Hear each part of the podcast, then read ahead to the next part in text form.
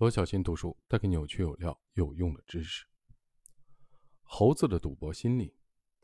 不光人类，猴子一样也有拖延症。当科学家给猴子树立一个需要努力才能实现的远大目标时，猴子一开始会偷懒、拖拖拉拉，直到任务快要完成的时候，他们才会变得积极起来。这项实验由美国著名神经生物学家巴里·李士满和他的团队做的。他们找来一只小猴子，在小猴子面前放了一个带杠杆的实验装置，还有一个计算机屏幕。屏幕上有一个红色的光点，这个红色的光点会慢慢的变成绿色，变到一半，则是蓝色。研究人员开始训练这只小猴子，让它学习按压杠杆，并且不能乱按，必须在屏幕上的光点刚好变成蓝色的那一瞬间按压。太早或者太晚的按压。都算出错。此外，屏幕上还有一个灰色的进度条，小猴子完成任务的次数越多，灰色的进度条就越亮。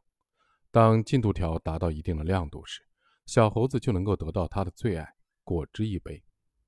实验开始后，小猴子在离得到奖赏还很遥远的时候，会表现得心不在焉、拖拖拉拉，经常出错。但随着进度条越来越亮，小猴子对任务越来越上心，完成任务的正确率也越来越高。当进度条到了三分之二的时候，小猴子完成任务的正确率明显比进度条到一半的时候高很多。到了快要拿到果汁的阶段，小猴子完成任务的正确率达到最高。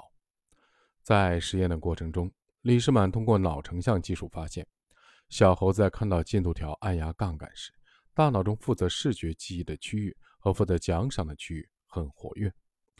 于是李世满和他的同事利用技术手段，把小猴子大脑中的视觉记忆区和奖励区中间的区域，负责接收多巴胺的第二受体弄失活了，相当于把感受多巴胺的门关上了。这样一来，小猴子看到进度条时就没有办法把这一视觉信息和多巴胺的奖励联系起来。也就是说，进度条已经不能影响小猴子对行为结果的预期了。原本小猴子认为经过努力才能喝到自己最爱的果汁，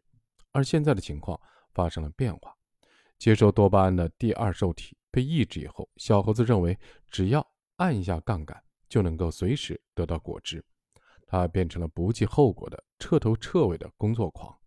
即使进度条的亮度还很低，离得到果汁的奖赏还很遥远，他还会疯狂的。按压杠杆。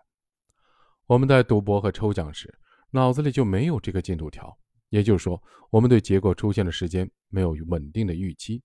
一心觉得自己随时可能会中奖。小猴子也是这样，失去进度条的小猴子不再把果汁当做要经过努力才能得到的遥远的奖赏，他们会觉得只要努力的操作杠杆，谁知道什么时候就能得到奖赏呢？这下，小猴子就像在赌博一样。开始对按压杠杆这件事情上瘾，停不下来了。